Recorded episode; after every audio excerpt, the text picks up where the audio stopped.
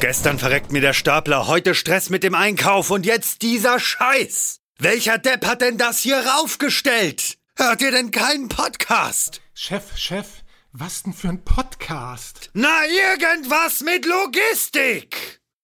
Irgendwas mit Logistik. Der Podcast mit nicht immer ganz wissenschaftlichen Themen. Rund um die spannende Welt der Logistik. Präsentiert von Andreas, Jens und Thomas. Moin, moin zu einer neuen Folge Irgendwas mit Logistik. Ich bin hier zusammen mit dem wundervollen Handstand schwingenden Thomas. Hi, oh Thomas. Hi, moin.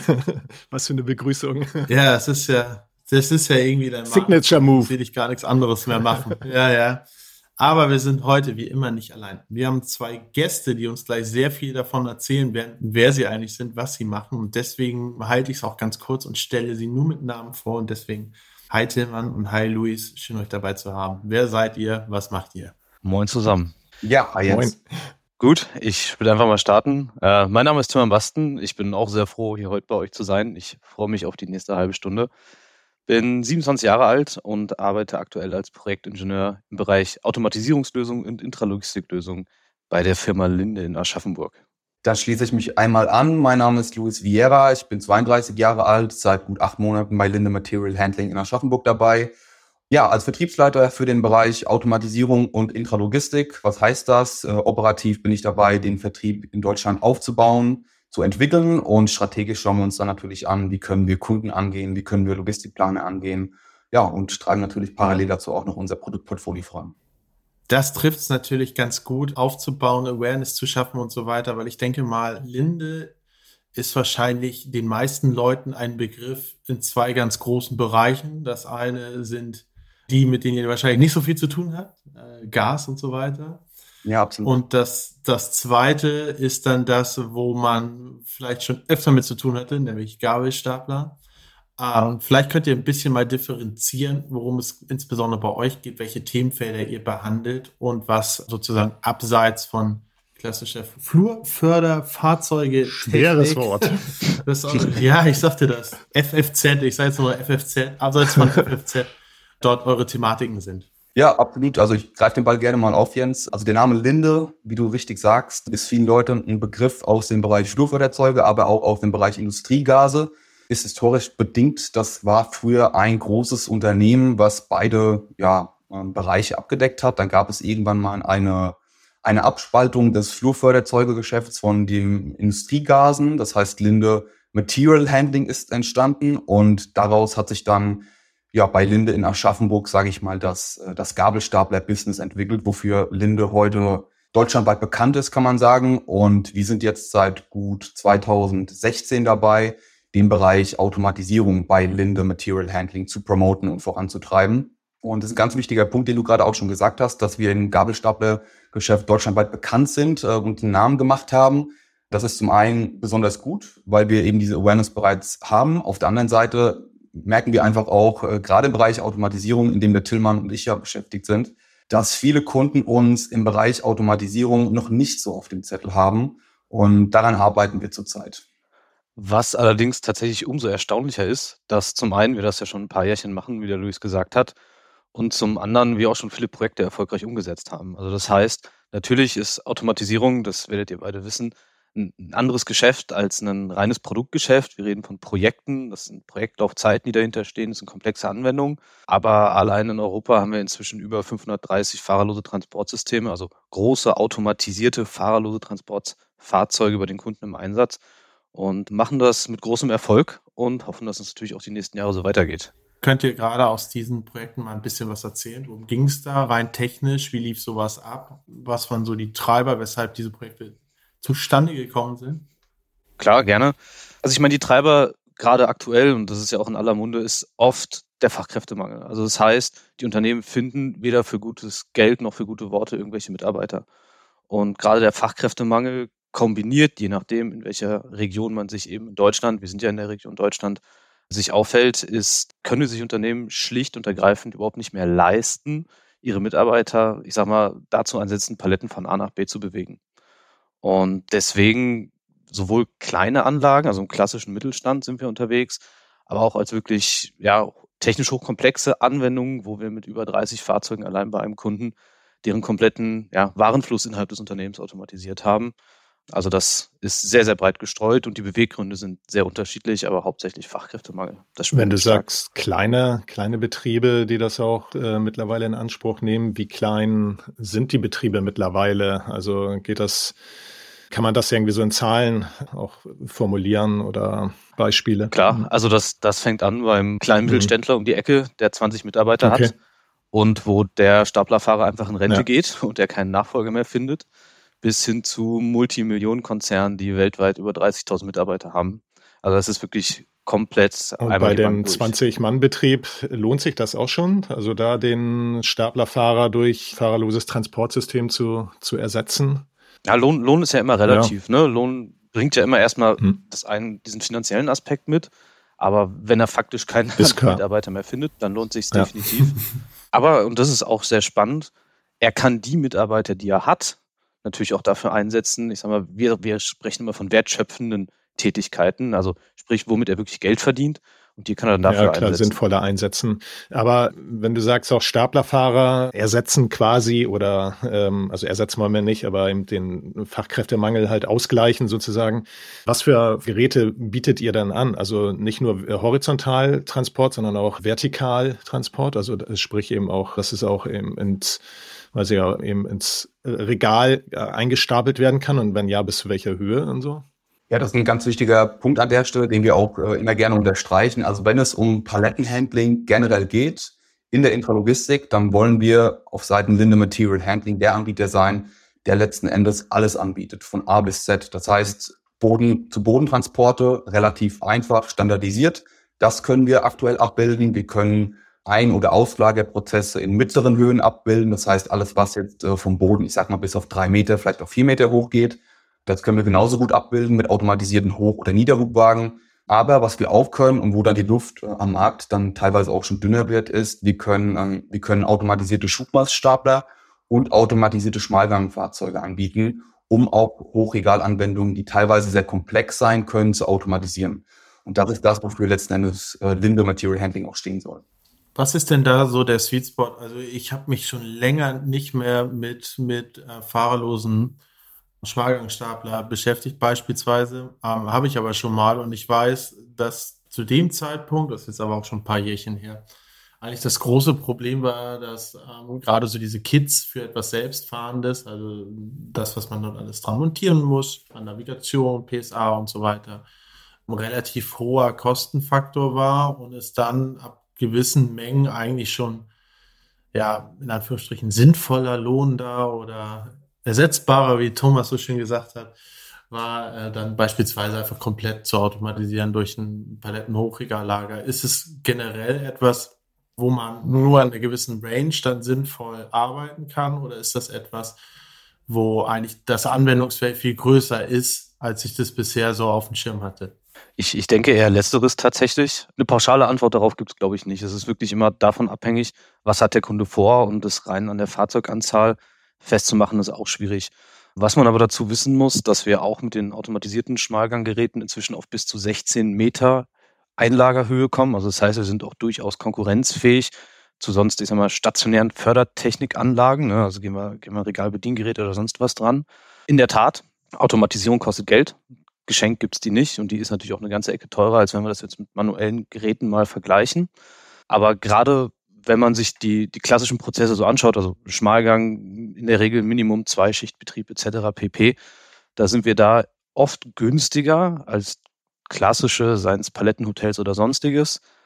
Und, und das ist natürlich auch ein Punkt, der Eingriff gerade in eine bestehende Infrastruktur. Also was weiß ich, der Kunde hat üblicherweise, hat er eine Regalanlage, wenn er jetzt nicht gerade Greenfield neu baut, und dann wird dieser Kostenaspekt der Fahrzeuge selber natürlich dadurch mehr oder weniger egalisiert oder beziehungsweise sogar schon wieder positiver, weil wir eben, wenn die Regalanlage passt, einfach das Bestandsregal aus manuellen Handling nehmen können. Ja. Mhm.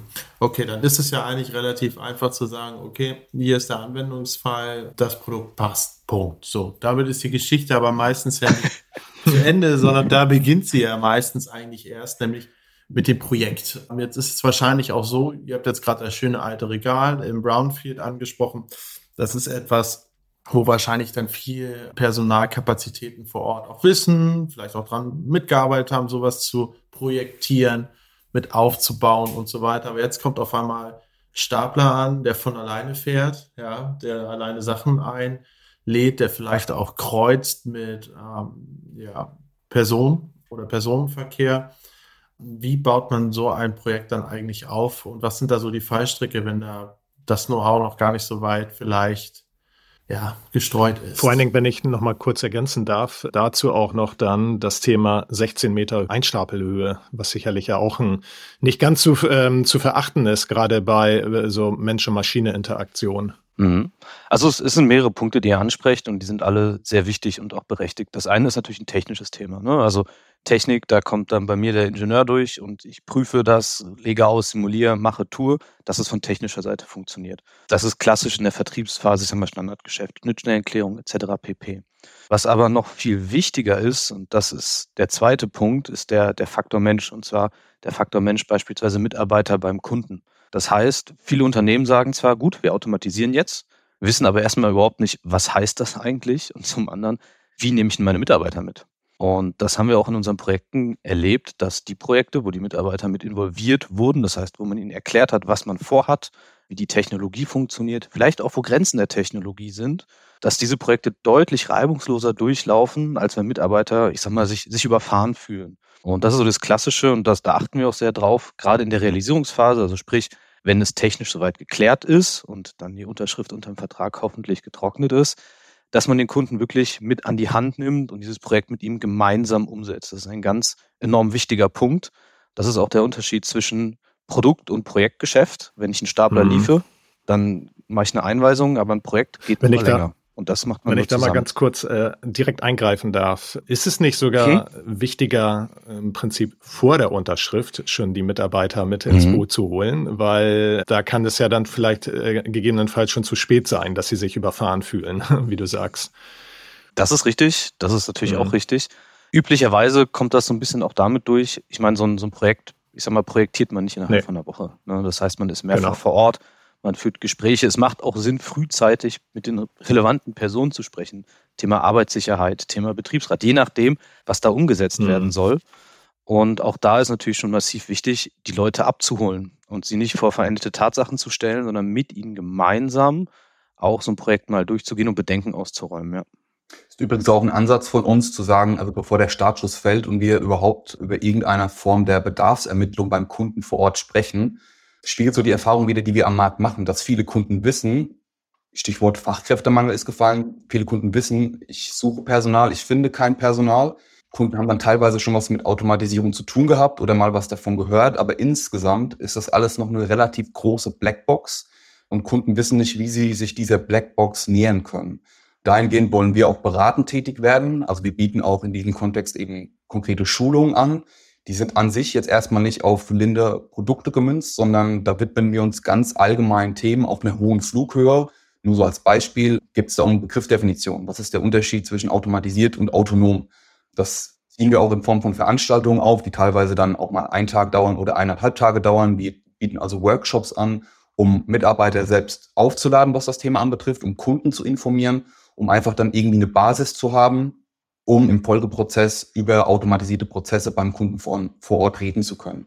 Wenn es diese Basis nicht gibt und der Kunde sozusagen wirklich das allererste Mal mit dem Thema Automatisierung in Verbindung kommt, gestaltet sich das ansonsten sehr hm. schwierig.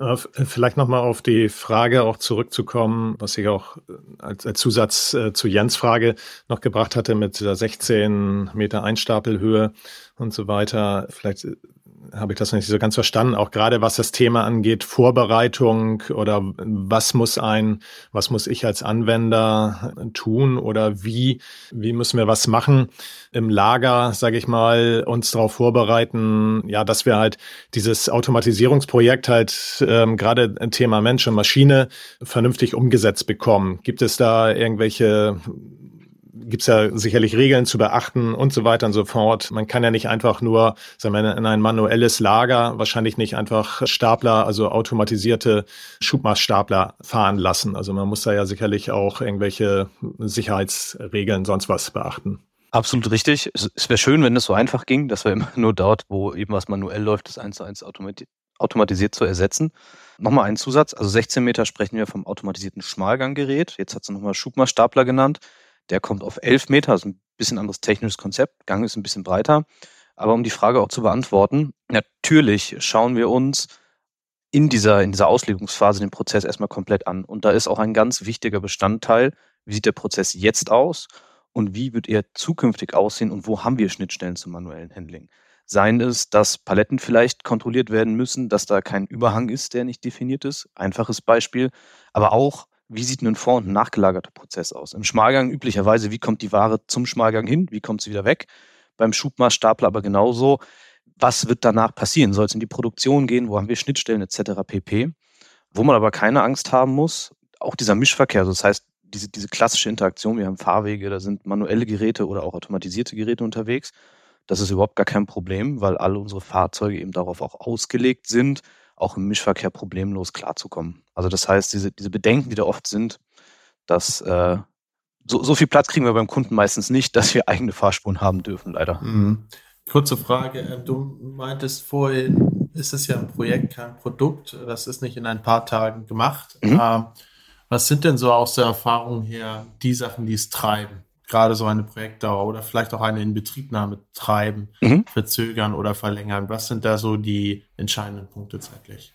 Also auch wenn wir vom Automatisierungsprojekt sprechen, ist es ja so, dass auch auf Kundenseite viele Dinge zu erledigen sind. Klassisches Beispiel ist eine Schnittstelle zu einem Lagerverwaltungssystem. Und da sind wir natürlich sehr flexibel, uns da anzupassen. Aber viele Kunden wissen noch gar nicht, wenn man ein Angebot legt, wie ganz genau sieht denn diese Schnittstelle aus? Also auf Bit- und Byte-Ebene.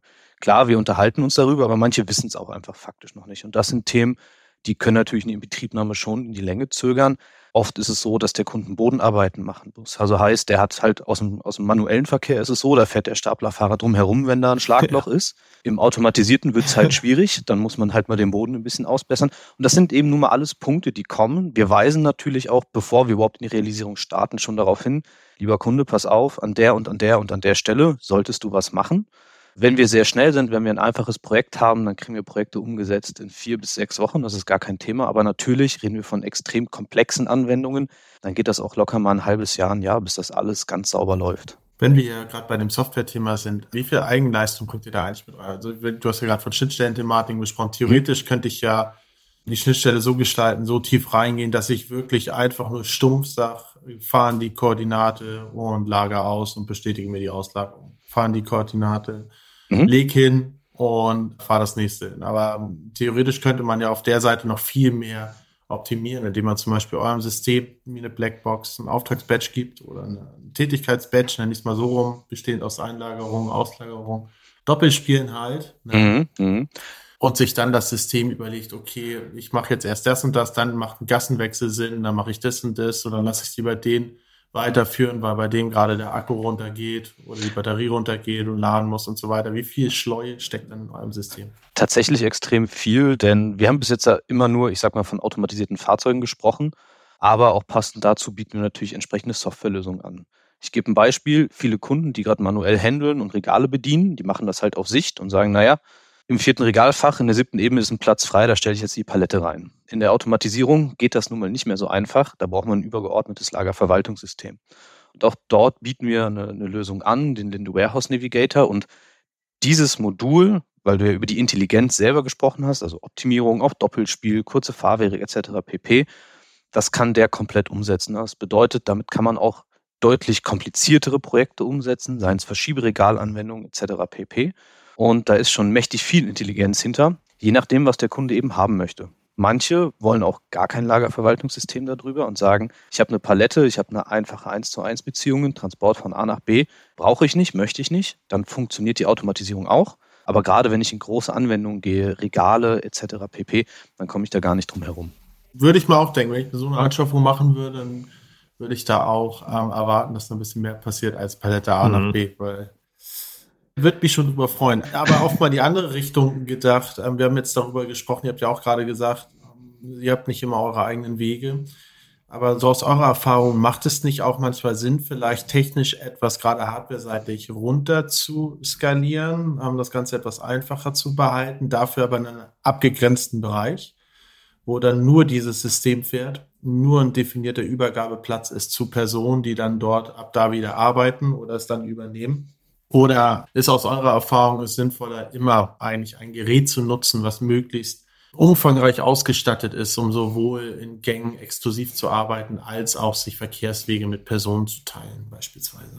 Also ich glaube, es ist schon so, dass wenn der Prozess es hergibt, man es schon probieren sollte, wenn der Fokus des Kunden zum Beispiel auf maximalem Durchsatz liegt, zum Beispiel Wege zu trennen. Also ich, ich gebe ein klassisches Beispiel, wir hatten es vorhin vom Schmalgang. Ja, Es macht Sinn, dass das Schmalgangfahrzeug sich im Schmalgang aufhält und maximal die Paletten noch an Übergabestationen stellt, ja. Aber der Transport und die Produktion beispielsweise von anderen kleineren Geräten, automatisierten Fahrzeugen übernommen wird. Ne? Das, das ist absolut sinnvoll. Was man dabei immer nicht vergessen darf, erstens, viele Kunden wollen viel kleiner anfangen. Also es bedeutet, die machen das schrittweise, sagen, wir fangen erstmal einen Prozess an, automatisieren den. Dann schauen wir, wie das läuft, dann nehmen wir einen zweiten Prozess dazu und einen dritten Prozess. Und irgendwann kommt dann so ein Kipppunkt, wo man sagt, okay, wir können das jetzt immer weiter aufbohren und aufbohren oder wir machen nochmal einen Cut und sagen, gut, jetzt reorganisieren wir mal deinen gesamten Prozesse um. Das kommt tatsächlich komplett darauf an, aber ich gebe dir 100% recht, wenn wir ein Greenfield-Projekt planen, dann versuchen wir das schon nach Möglichkeit gerade wenn wir enorm viele Durchsätze haben, gerade wenn wir dann von AMAs sprechen, dass sie natürlich in abgegrenzten Bereichen fahren. Sie müssen es nicht, sie können es aber und dadurch können wir natürlich die den, den Durchsatz einfach massiv hm. steigern. Macht das Sinn, was du sagst, dass man als Kunde, dass ich als Kunde erst mit kleinen Prozessen, mit, mit einem Prozess anfange, den zu automatisieren, weiteren dazu nehme und so weiter? Macht es da nicht eher Sinn, doch mehr, sag ich mal, alle Prozesse anzuschauen und zu sagen, okay, wenn ich das Projekt jetzt hier schon mal anfasse, dann, dann mache ich es auch richtig und schaue, was ich noch alles machen du denkst, Du denkst, du denkst immer ja. so groß, Thomas. Man kann ja auch, man kann ja auch mal. Ja, das stimmt, ja, stimmt. Also man kann das, ja, hast natürlich äh, auch recht mit, mit kleinen, äh, mit, mit kleinen Dingen anfangen, aber äh, manchmal denke ich mir dann, okay, dann äh, sucht man sich einen Bereich aus, wo es nicht funktioniert und dann sagt man, ja, ist scheiße, funktioniert nicht und man lässt das Ganze. Das ist, das ist ja die Kunst von Tim und Luis, dafür zu sorgen, dass der Bereich, der ausgesucht wird, auch ein sinnvoller ist. Genau, okay. das, ja, das, das ist unser täglich Brot und unser Job. Natürlich wäre das toll, wenn man immer alles anfassen dürfte und sofort automatisieren dürfte das wäre der Wahnsinn. Ich glaube, das wird uns äh, viele Herausforderungen ersparen. Aber wenn man mal ehrlich ist, wir hatten es ja auch vorhin, Vorbehalte gegenüber Automatisierung. Auch wenn, wenn, nehmen wir gerade ein kleines mittelständisches Unternehmen, was darauf angewiesen ist, dass die Prozesse alle immer laufen, sonst steht nun mal die Produktion. Da sind Vorbehalte da und die löst man idealerweise eben dadurch aus, dass man erstmal zeigt, hier, pass auf, es funktioniert es funktioniert im kleinen Rahmen. Und ich sage mal, das ist auch das, was wir in der Vergangenheit gesehen haben. Dann wird ein zweites Fahrzeug, ein drittes, ein viertes, dann wird ein anderes Fahrzeugkonzept gewählt. Also Step okay. by Step und auch langfristig. Aber natürlich, es wäre toll, wenn wir immer einmal komplett alles ja, umorganisieren ja. dürften.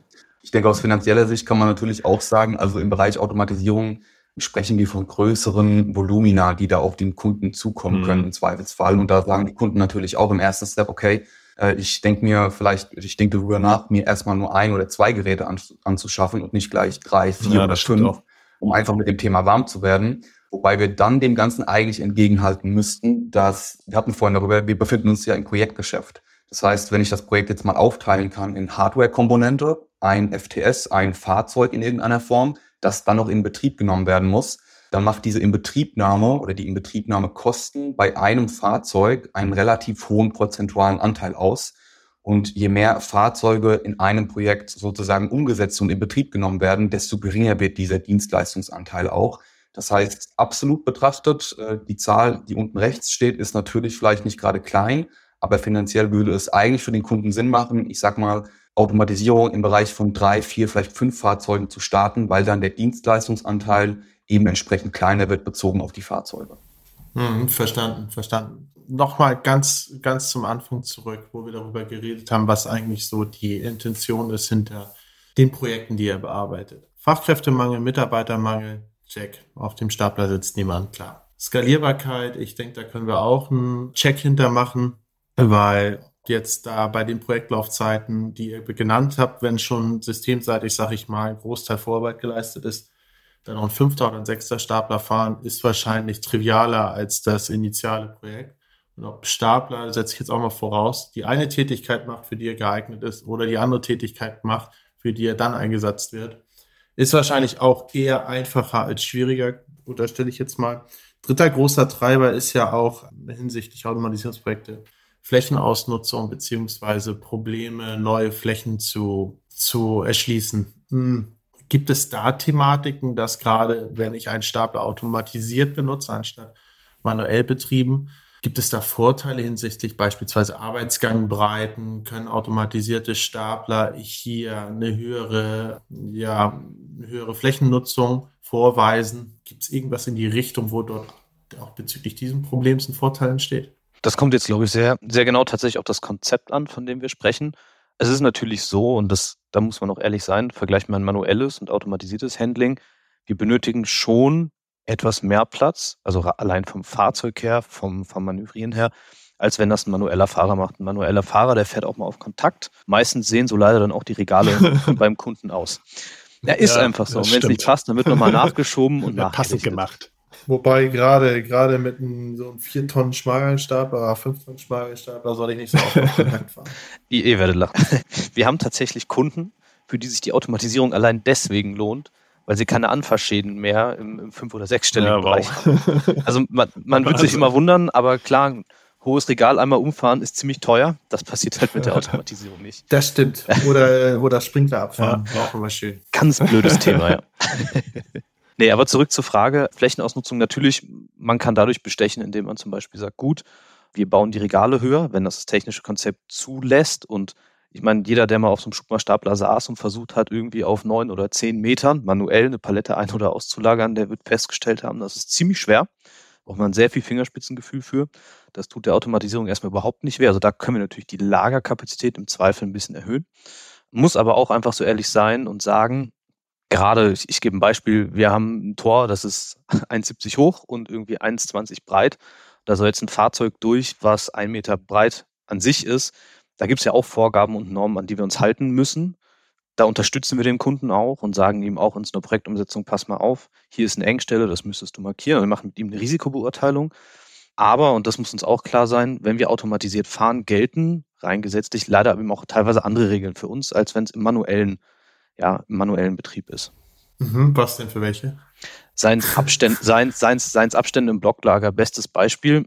Einige Kunden von uns bauen Blocklager, stapeln dort Ware fünf, sechs, siebenfach hoch und bauen diese Blocklager Press an Press aneinander. Stapeln automatisiert möglich, aber nicht einfach. Aber ist auch ein Unterschied, wenn der Fahrer da seine siebte Ebene baut und merkt, Mensch, die Palette steht aber schief und ich habe einen Zickzackturm hochgebaut. Das ist in der Automatisierung, wo ja letztlich das Fahrzeug die Verantwortung dafür trägt, da ist man da ein bisschen konservativer, vorsichtiger unterwegs. Des Weiteren, auch gerade bei Blocklagern, und das ist eine, eine gesetzliche Vorgabe, müssen wir einfach andere Abstände zwischen diesen Blocklagereien einhalten. Dadurch können wir überhaupt nicht die Kapazität erreichen, wie es im manuellen Betrieb möglich wäre. Da schiebt man mal, da guckt man mal, da drückt man mal weg. Das ist halt mit der Automatisierung nicht drin, hat aber auch den Vorteil, das Ganze wird deutlich transparenter. Ich sag mal, oft zieht auch mit der Automatisierung Ordnung und Sauberkeit ein im Unternehmen. Transparenz in den Prozessen. Ich kann Paletten nicht mehr irgendwo hinschmeißen, wie es mir passt, sondern die sollten halt an der richtigen Stelle stehen, wenn ich sie abholen möchte. Da habe ich auch noch eine Frage zu. Generell gerade in, sag ich mal, bei Kleinteileautomatisierung oder auch bei Palettenautomatisierung, die, ich sage jetzt mal, Fördertechnik oder Shuttle gebunden ist beispielsweise, habe ich ja mal bestimmte Informationspunkte, wo ich die Palette Schrägstrich den Karton, Schrägstrich, den Behälter scanne. Wie ist denn das bei beispielsweise einem automatischen Schmalganglager oder auch automatischen Breitganglager? Ich werde ja wahrscheinlich, setze ich jetzt mal voraus, oder keine Ahnung, wahrscheinlich nicht überall Scanner an der Maschine haben. Wie funktionieren denn da die Informationsaustausche beziehungsweise der Informationsaustausch mit dem WMS beispielsweise über die oder den verschiedenen Zustand beispielsweise wurde ausgelagert, wurde jetzt da bereitgestellt und so weiter und so fort. Genau, also ganz grundsätzlich, wir können Barcode-Scanner beispielsweise am Fahrzeug anbringen, aber du hast schon richtig gesagt, wir können ja nicht das ganze Fahrzeug mit Scannern vollpflastern, je nachdem, wo das Label halt liegt. Das ist in der Automatisierung ein bisschen schwierig. Wenn der Kunde sagt, ich klebe das Label immer an der richtigen Höhe an oder an einer bestimmten Höhe, an einer definierten Höhe, dann können wir beispielsweise auch beim Aufnahmevorgang der Palette diese Information scannen und über verschiedene Nachrichtentypen, da haben wir einen großen Standard, an das Kunden-WMS übermitteln. Klassischerweise wird ausgetauscht, wir nehmen eine Palette auf, es ist dieser Artikeltyp, wir melden zurück, wenn wir sie erfolgreich aufgenommen haben. Also es, es gibt ein Mindestmaß an Kommunikation, was wir immer brauchen, damit auch das darüber hängende Lagerverwaltungssystem einfach weiß, okay, ich buche jetzt hier die Palette aus und andersherum, wir bekommen ja auch einen Zielstellplatz in der Regel vorgegeben. Aber das heißt ja theoretisch, wenn ich jetzt einen Übergabeplatz habe, ne, mhm. und ich arbeite nicht mit klassischem Scannen, sage ich mhm. mal an der Stelle, mhm. und es steht jetzt aus Versehen die falsche Palette da drauf, mhm. dann würde ich es theoretisch, weil ich ja nur über, in Anführungsstrichen, Bewegungen mhm. ähm, ähm, die Information weitergebe, es erst bemerken, wenn es wieder ausgelagert draußen steht beispielsweise. Zum Beispiel, wobei man natürlich auch so einen Prozess doppelt absichern kann. Wir könnten ja trotzdem bei der Aufnahme scannen oder, du hast jetzt das Beispiel Fördertechnik genannt, es ist ziemlich simpel, einen stationären, also einen festen Scanner an der Fördertechnik anzubringen und einfach nochmal gegen zu checken, die Palette, die jetzt dort gerade abgeholt werden soll, ist das denn auch die, die gerade im System verbucht wurde? Also da gibt es verschiedene Mechanismen und da würde ich schon behaupten, dass das mindestens genauso prozesssicher und stabil ist wie im manuellen Handling, denn unser Fahrzeug stellt die Palette definitiv dort ab, wo es sie auch abstellen soll. Da ist die Fehlerquote null und im manuellen Handling, jeder kennt es, naja, man hat es halt leider einfach zu hoch oder einfach zu tief abgestellt und dann suchen gehen ist oft teuer und zeitintensiv. Ja, ist dann wahrscheinlich auch was, was man bei der Schnittstellendiskussion, die ihr vorhin angesprochen habt, dann intensiviert zu sagen, okay, ich brauche diesen Informationsaustausch an der Stelle zu dem Zeitpunkt und so Absolut, so absolut. Ja. Ich hätte noch eine andere Frage, die so ein bisschen von dem weggeht, was wir bisher besprochen haben. Wo ist eigentlich generell, abseits jetzt von den Herausforderungen, die ihr genannt habt, aber das sind ja eigentlich alles Sachen, die schmerzhaft sind, ne? also Fachkräftemangel, fehlende Flächen und so weiter. Was ist generell eigentlich der Vorteil, etwas zu automatisieren, was ursprünglich dafür gebaut wurde, dass ein Mensch da drauf sitzt? Aber es ist ja eigentlich so, könnte sich ja denken, okay, es ist ein Upgrade von etwas oder es ist eigentlich eine Entfremdung von etwas, was für eine andere Tätigkeit eigentlich vorgesehen wurde. Nämlich ein Mensch sitzt da drauf und fährt damit durch die Gegend. Auf einmal hat sich die gleiche Kabine, das gleiche Design und so weiter, aber es sitzt nur kein Mensch mehr mit da drauf. Wird es eurer Meinung nach auch dahin gehen, dass Stapler gibt, die komplett anders aussehen werden, die nur noch für diesen automatisierten Betrieb hergestellt werden und nicht Anlehnung an bestehende Serien, die dann halt mit einem entsprechenden Sensorkit ausgestattet werden? Ja, absolut. Also ist ein, ist ein ganz, ganz wichtiger Punkt. Wir reden da bei uns intern von dem Thema Pure AGVs. Das heißt, dass man letzten Endes auf einem weißen Blatt Papier anfängt, äh, sich auszudenken, wie so ein nicht automatisierter Schmalgangstapler, sondern einfach ein Schmalgangstapler, der von Grund auf autonom fährt, aussehen könnte, wodurch sich natürlich auch im Produkt selbst gewisse Vorteile finden können, indem der Stapler an sich einfach ein Ticken schmaler, ein Ticken kürzer gebaut ja. werden kann und dadurch dann auch wieder physisch innerhalb des Lagers ganz andere Bänderadien, Kurven fahren kann. Also dieses Thema wird äh, ja relativ groß aufgezogen und vorangetrieben und glaube, da stehen wir dann Stand heute in fünf Jahren auch nochmal deutlich anders da, als das aktuell möglich ist äh, mit den Komponenten, wie wir sie zurzeit benutzen, um Grundfahrzeuge zu automatisieren. Ich könnte mir auch vorstellen, dass irgendwann es unterschiedliche Richtlinien dann geben wird. Also es gibt es jetzt ja schon teilweise ein Thema, wenn man in Richtung AGVs AMRs beispielsweise belegt, was ja auch im Endeffekt was autonom oder zumindest eigengefahrenes Fahrzeug ist ist ja heutzutage schon Thematiken. Manches kann man ähm, durch Richtlinien so und so bestimmen. Manches ist aber auch irgendwie in Grauzonen zwischen Sachen, die vor 30, 40 Jahren definiert wurden. Ne? Es kann ja auch ein Vorteil sein, wenn man sich da ein Stück entfernt und zwei Produktfamilien entwickelt, sag ich mal. Das ist richtig, würde ich, dem würde ich zustimmen. Wobei man auch nicht vergessen sollte, dass, gehen wir mal wieder zum kleinen Kunden, der sagen wir 70 Prozent seiner Prozesse automatisiert bekommt, aber es gibt nur Prozesse, die kann man nicht automatisieren. Ja, also wo man noch am Anfang steht, sei es LKW, B- und Entladung oder seien es irgendwelche riesigen Sonderladungsträger, die er einmal am Tag von A nach B bewegen muss, dann kann es auch einen Vorteil haben, ein manuelles Grundgerät zu haben, denn dann gehe ich einfach hin, fasse an die Deichsel oder steige ins Cockpit und fahre diesen Ladungsträger eben einmal manuell von A nach B und setze danach das Fahrzeug mit einem einfachen Klick wieder in automatisierten Modus. Ja, also es, ah, okay, das ist immer so mir gar nicht so bewusst, das, das dass ist, ich das, das, einfach machen kann, ohne da den Sensor abzudrehen. Nee, nee, das ist, also die, die, die ja. Idee dahinter ist ja schon, äh, wir nehmen ein super robustes Grundfahrzeug. Ich meine, wir hatten es vorhin, wo kommt Linde her? Genau da kommt Linde her und setzen da einfach ein sehr intelligentes und ausgereiftes Automatisierungskit drauf, ja. Und auch wieder ganzheitliche Betrachtung. Wir fragen den Kunden natürlich immer, pass mal auf, das möchtest du automatisieren. Was machst du, wenn du einen Stromausfall hast? Was, was passiert dann? Wie, wie bringst du den LKW noch oder wie kannst du ihn noch beladen, dass er noch rausfahren kann? Also das heißt, eine Rückfallebene. Ja, Prozess Das ist natürlich auch spannend. Ja. Und da bietet das auch Ja, Vorteile. Ne? Also das, das, stimmt, das stimmt. Nee, So spannende Aspekte auch. Das stimmt. Gerade, ne? Also um da eine Redundanz auch herzustellen. Ne? Also was wir ja auch ähm, so als Berater auch immer wieder gefragt bekommen und so, ne? Gerade da so, so Systemausfall und so, finde ich spannend. Ja, und dann ist halt blöd, wenn man die Schultern mit den Schultern Ja. zucken muss und sagen muss, na gut, jetzt produzierst du halt eine Woche nicht. Das ist, kommt Nee. nicht gut an. Also das ist, ist einfach so. Für mich schließt sich da auch nochmal eine weitere Frage an Thema Automatisierung oder auch das, was Jens fragte, wo geht die Reise hin und was Luis ausgeführt hatte. Also für mich macht es bislang immer irgendwie mehr Sinn, also diese Automa äh, also derartige Automatisierungsprojekte umzusetzen, also dass man Stapler automatisiert, also fahrerlos fahren lässt und so weiter, in Brownfield-Projekten. Wenn ich jetzt Greenfield irgendetwas plane, dann weiß ich, würde ich erstmal sagen, macht es doch eigentlich eher Sinn, wenn ich eine Regalanlage plane, in der ich sowieso schon automatisiert, äh, also automatische Regalbediengeräte fahren habe und nicht auf Stapler, äh, automatisierte Stapler gehe. Oder liege ich da komplett falsch oder beziehungsweise habt ihr auch, vielleicht habe ich das vorhin nicht ganz so mitgekriegt und ihr habt das schon gesagt, aber gibt es da auch schon entsprechende Anwendungsfälle dahingehend, also dass ich ein Projekt, also ein Greenfield-Projekt komplett statt mit automatisierten Regalbediengeräten mit fahrerlosen Staplern umsetze? Durchaus, was wir vor allen Dingen auch bei großen Projekten, also bei großen Greenfield-Projekten merken, es gibt verschiedene Lose, also Ausschreibungslose, ne? also Gewerkbau, Gewerkregale etc. pp. Und ganz oft werden die Projekte so geplant, dass man sagt, erst wird gebaut, dann werden die Regale reingestellt. Die ersten zwei Jahre wird es manuell betrieben, aber bitte plant so, dass danach definitiv auch die Automatisierung möglich ist. Also das heißt, es wird so ein bisschen in verschiedenen Steps gemacht. Ähm, und lustigerweise, und das dass wir bekommen viele dieser Anfragen. Wie muss ich denn jetzt mein Regal planen, damit ich in fünf Jahren dort einen Schubmaßstapler von euch drin fahren lassen kann? Müssen wir ein bisschen schmunzeln, aber ist natürlich, das ist weitsichtig und auch wichtig. Ja, auch sowas habe ich, auch sowas ist mir in der Tat auch selber schon als Projekt untergekommen.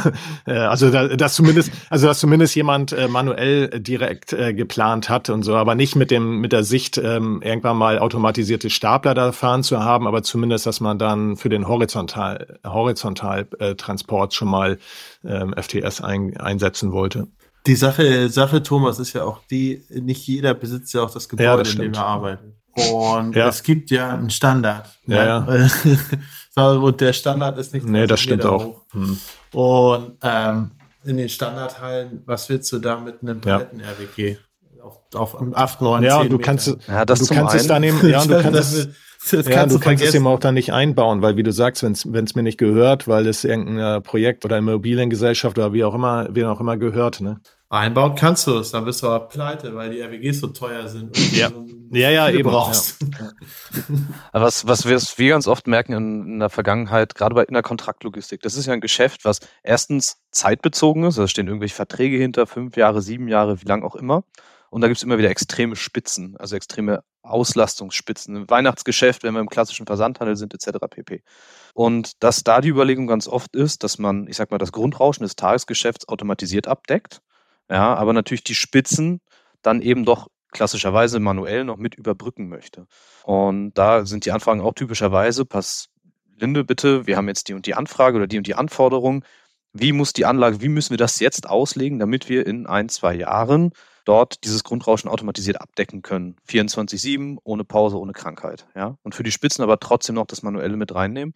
Diese Weitsicht, also allein das in der Planung schon mit zu berücksichtigen, das zeigt ja auch, dass den Unternehmen eigentlich klar ist, es wird schwierig, dafür Leute zu finden, die sonst die Aufgabe übernehmen. Ja, es zeigt auch, es zeigt auch, dass die Angst haben, Geld zu verlieren. Das in Klammern natürlich auch. falsch, falsch planen. Aber äh, um das mal aufzugreifen, verkauft ihr eigentlich Anzahl Stapler oder verkauft ihr eine definierte Leistung? Wie meinst du das? Also wenn ich zum Beispiel sage, okay, ich brauche in meinem Schmalgang pro Stunde 70 Doppelspiele. Mhm. So. Wird dann gesagt, okay, dafür brauchst du, du theoretisch fünf Stapler. Mhm. Und ich kaufe dann fünf Stapler und nach drei, vier Monaten merke ich, okay, um die Anzahl Doppelspiele zu erreichen, wäre wahrscheinlich einer weniger genauso gut oder einer mehr genauso gut. Mhm. Muss ich dann nochmal neu starten oder ist es so, dass Nee, es nee, nee. wirklich über die Leistung definiert ist? Also es ist so, und deswegen geben wir uns auch so viel Mühe in der, in der Auslegungsphase, dass der Kunde uns eine Anforderung gibt, in dem Fall zum Beispiel Ein- und Auslagervorgänge. Natürlich muss man darauf gucken, dass das sauber definiert ist. Also das ist jetzt das Thema Doppelspiel. Das sagt man so einfach, aber wie stellt denn der Kunde das sicher? Wie sieht denn sein Prozess dahinter aus? Aber das bedeutet, der Kunde gibt uns eine klare Aufgabe. Ich möchte so und so viele Paletten von hier nach dort bewegen. Und um genau dort diese Planungssicherheit zu bekommen, haben wir allein in Deutschland über 15 Simulationsingenieure sitzen, die genau diese Anlagen, bevor sie überhaupt physisch dort aufgebaut werden, bevor das Angebot überhaupt fertig geschrieben ist, über die Simulation nachweisen. Wir brauchen die Anzahl an Fahrzeugen, wir haben die und die Blockierrate. So und so sehen die Ladezeiten aus. Das heißt, wir sichern dem Kunden letztlich eine Leistung zu. Und das am Ende ist auch unser Abnahmekriterium am Ende eines solchen Projektes. Deswegen ist das genauso ein aufwendiger Prozess, aber genau deswegen machen wir es auch. Das hört sich auch besser an als so eine definierte Anzahl Startups. das wird es einfach äh, machen. Ja. Aber wenn das Projekt verkauft ist, ist ja noch nicht alles durch. Wir haben jetzt gerade darüber gesprochen, ihr macht dann die Abnahme, steht dann auch dafür gerade für das, was definiert wurde leistungsseitig. Wie geht es denn dann weiter? Ist dann alles vorbei? und ich muss dann mit meinen Startlern leben? Oder gibt es da spezielle Servicekonzepte? Gibt es da auch speziell ja, im Intervall, wo dort unterstützt wird im Bereich Service beispielsweise? Wie geht ihr damit um, wenn das Projekt abgenommen ist und eigentlich ja alles, alles rosig für euch wäre jetzt? Ja, Jens, also ich kann dich beruhigen, äh, es ist nicht alles vorbei. Genau, also wenn wir die Vertriebsphase, die Realisierungsphase sozusagen erfolgreich abgenommen haben, im Sinne von die Abnahme ist erfolgt, auch vom Kunden, wir haben die Durchsätze, die wir vorher veranschlagt haben, auch erreicht oder erreichen sie, dann begeben sich die Fahrzeuge, die FTS natürlich in unsere Serviceabteilung. Das heißt, ähm, es gibt da ganz reguläre Servicepläne, Servicemodule, anhand derer die Fahrzeuge an sich äh, serviciert werden. Da wird also geguckt, äh, läuft alles noch nach Plan, wie sieht's mit äh, eventuellen Schäden aus und dergleichen. Und da muss man auch sagen, ist unsere Stärke letztendlich die Tatsache, dass wir aufgrund des starken Kerngeschäfts der Gabelstapler deutschlandweit 50 Standorte haben, die diese Servicemaßnahmen durchführen. Und äh, dementsprechend haben wir auch genug Servicepersonal in jeder Region in Deutschland vor Ort, um kurze Reaktionszeiten für Kunden zu, sich, sicherzustellen und auch im Fall der Fälle in irgendwelchen Notfällen oder bei Reparatureinsätzen, die jetzt spontan einfach mal auftreten, kurze Anfahrtswege zu realisieren. Ist das denn, ist das denn wirklich so entscheidend und wichtig, wenn ich mir jetzt vorstelle, ich habe zehn Stapler im Einsatz und einer fällt aus? Ist ja im Vergleich zu vielen anderen Automatisierungstechniken oder was ich letztens erlebt habe, nicht ein Stapler fällt aus, Internet fällt aus am Standort. es ist ja so, dass trotzdem neun Zehntel der Abwicklung in Anführungsstrichen noch läuft. Also es ist ja kein kompletter Ausfall wie bei vielen anderen Systemen. Ihr habt ja nicht diesen einen Single Point of, ja, oder diesen einen Risky Point dort, an der die alles zum Stehen bringen würde, ist das trotzdem so wichtig, direkt immer handlungsfähig zu sein. Zumal wir ja gerade gelernt haben, dass man sich immer noch auch selber, also manuell auch noch auf einen automatisierten Stapler raufsetzen kann. Also es ist tatsächlich so, wenn wir Anlagen mit mehreren Fahrzeugen haben, dass wir sogar vorausplanen, wann geht welches Fahrzeug, wann wird es gewartet und schleusen es dann bewusst aus dem Prozess aus und dann springen die übrigen Fahrzeuge natürlich mit ein. Unabhängig davon ist es aber auch so, dass auch eine gut gewartete und servisierte Anlage natürlich dann die maximale oder idealerweise dann den, den besten Durchsatz bringt, wenn die Geräte eben nun mal alle im Einsatz sind. Und gehen wir mal wieder ins kleine mittelständische Unternehmen. Vielleicht hat er ja nur zwei Fahrzeuge. Vielleicht hat er ja nicht 20 oder 30. Und der hätte das dann natürlich auch schon gerne so, dass die Fahrzeuge auch sehr zeitnah beide wieder laufen also dementsprechend niemandem ist damit geholfen, wenn es dann heißt, jetzt musst du zwei Wochen warten, bis der Techniker aus dem Flugzeug hier ist, sondern Kundennähe, vor Ort sein. Auch wenn wir automatisieren, auch das ist ein enorm Nutzt ihr dann auch eine entsprechende Predictive Maintenance Software oder irgendwelche, ja, also in, in, diese Richtung irgendetwas, dass ihr entsprechend vorausschauend auch gucken könnt, wann etwas gegebenenfalls repariert werden muss? Also wir können tatsächlich, wenn zum Beispiel vermehrt irgendwie Störungen an einer Stelle aufstehen, gucken über Logfiles, die jedes Fahrzeug mitschreibt. Könnte das zum Beispiel ein Hardware-Thema sein? Kann es sein, dass aufgrund von schlechten Bodenbegebenheiten beispielsweise die Lastrollen abgenutzt sind etc. pp. Aber ansonsten nutzen wir auch ganz klassische Wartungszyklen, wo entsprechend geschulte Servicetechniker die Fahrzeuge von A bis Z durchgucken. Und diese Zyklen sind natürlich so gewählt, da haben wir die entsprechende Erfahrung, dass das Fahrzeug eben durch den Service, durch die Wartung geht, bevor entsprechende Teile. Ja, nur es kann ja auch da mal sein, auch gerade was so Predictive Maintenance angeht, versucht man ja auch gerade sowas dann auch zu umgehen, dass gerade vielleicht doch ein bevor der äh, Servicezyklus halt äh, greift und so weiter, mhm. dass vielleicht ein Teil drei, vier Wochen davor schon äh, irgendwo ein Ausfall droht und so und darüber über mhm. entsprechenden Sensorik versucht man das ja auch entsprechend ja auch zu umgehen und so weiter. Und wenn ich ja sowieso eine automatisierte Lösung habe, dann meistens sind die Geräte mittlerweile mit Sensoren ausgestattet entsprechend. Ne? Genau primär aber erstmal Sensoren, damit sie ihre mhm. automatisierte Funktion ja. ausführen können ne? und nicht nochmal Sensorik, die die eigentliche Sensorik mhm. überwacht. Aber tatsächlich gibt es auch dahingehend Überlegungen und auch erste mhm. Ansätze, das umzusetzen, aber ist auch noch nicht vollständig, ich sag mal, vollständig ja, okay. implementiert. Zum Abschluss mal vielleicht eine gesamtheitliche Frage. Habt ihr einen groben Überblick, wenn ihr jetzt mal überlegt, Bereich Schubmaster, Schmalenstapler oder auch kumuliert, wie groß der Anteil ist im Vergleich manuell geführte Stapler, automatisch oder automatisierte Stapler aktuell und was so die Zukunft bringen wird, eurer Meinung nach? Sehr schwierig zu sagen. Also es gibt ja für manuelle Fahrzeuge eine, ich sage jetzt mal, internationale Zulassungsstelle, wo jedes manuell verkaufte Fahrzeug, jeder manuell verkaufte Stapler im Endeffekt zugelassen wird. Das heißt, da gibt es eine sehr gute Datenbasis, die allen äh, Beteiligten. Stapler-TÜV. Ja, genau. Wenn du so willst, äh, kannst du das genau. Und sowas gibt's für automatisierte Stapler in der Form einfach nicht. Das heißt, die Blackbox ist an der Stelle relativ groß. Wir wissen nicht, wie groß der Markt aktuell insgesamt ist. Alles äh, Wissen, was wir zurzeit zur Verfügung haben, auch was Wachstumsprognosen und Entwicklungen in dem Bereich betrifft, das basiert eigentlich auf Studien. Wir können natürlich intern eigene Zahlen beleuchten und so ein bisschen schauen, wie entwickelt sich denn das Ganze seit ungefähr 2015, 2016. Aber das spiegelt natürlich auch nur einen Teil des Marktes wider. Deswegen ist das relativ schwierig für uns in Zahlen, Daten, Fakten zu greifen. Aber ist die, die Tendenz denn eher so, dass, dass die eine oder der eine Bereich stärker nachgefragt wird und der andere flacher? Oder ist es etwas, wo man sagen kann, okay, generell die Tendenz geht eher Richtung Automatisierung und jeder, der einen manuellen Stapler anfragt, möchte sich also mindestens zumindest damit auch beschäftigen und wenn es passt, lieber dann gleich einen automatischen haben? Oder wie ist so generell das Feeling im Markt? Weil das kann ich wirklich nur beurteilen. Mhm. Also ist es schon so, dass wir es bezogen auf die Automatisierung spüren, dass die Nachfrage steigt, enorm steigt und auch der Bedarf steigt. Dass das direkt zu einem Rückgang im manuellen Geschäft führt, sehen wir aber in der Form noch nicht, dass es auch einfach noch zu viele Prozesse gibt, die man noch nicht automatisieren kann. Also wir hatten es jetzt gesagt, ne, LKWB und Entladung, da tun sich viele noch schwer mit, extrem harte Einsätze mit beispielsweise in der Gießerei, wo es dreckig ist, wo es staubig ist, wo es extrem heiß ist, da wird es die Automatisierung auch noch lange schwer tun. Das ist einfach so. Und ich glaube auch einfach das Verhältnis generell von manuellem zu automatisierten Geschäft, das ist noch so, diese, diese Diskrepanz ist noch so groß, dass man die Effekte der im Moment wahnsinnig anziehenden Automatisierung noch gar nicht im manuellen Geschäft so stark sehen kann. Ja, verstehe, verstehe. Und ein letzter Punkt, wo ich auch vorhin noch mal über nachgedacht habe.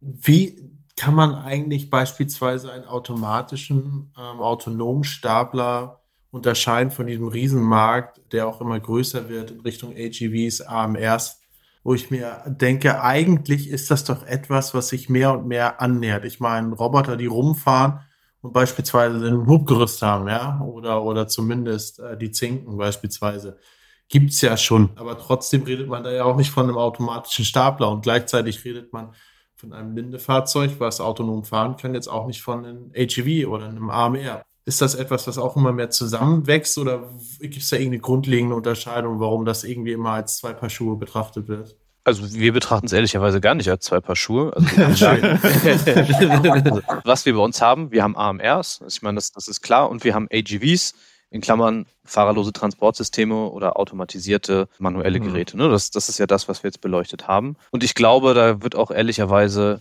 viel marketingtechnische Trennung betrieben, ja, bewusst. Ey, ist, ist einfach so. Ich meine, der Markt der AMRs, der ist wahnsinnig am Wachsen. Man sieht es natürlich, gefühlt tagtäglich kommen zehn neue Anbieter hinzu. Aber gehen auch genauso mindestens wieder zehn neue Anbieter irgendwie weg, die es vor einem Monat mhm. noch gab. Also das ist natürlich ein wachsendes Geschäft, Allerdings mit einem AMR ins Regal einlagern ist schwierig. Also das heißt, was man braucht, ist ein, ein Portfolio, was eben alles kann. Und ich glaube, da sind wir sehr gut aufgestellt, was die nächsten Jahre mhm. angeht. Sehr schön. Danke euch für den Austausch, danke euch für den Input. Ich hoffe, alle hatten wieder so Spaß spannend. wie wir. Jetzt reicht's aber auch. Ja, war interessant. Dementsprechend danke, dass ihr heute zu Gast wart. Ja, vielen, vielen Dank, Dank für eure Zeit. Bald mal wieder. Tschö. Ciao.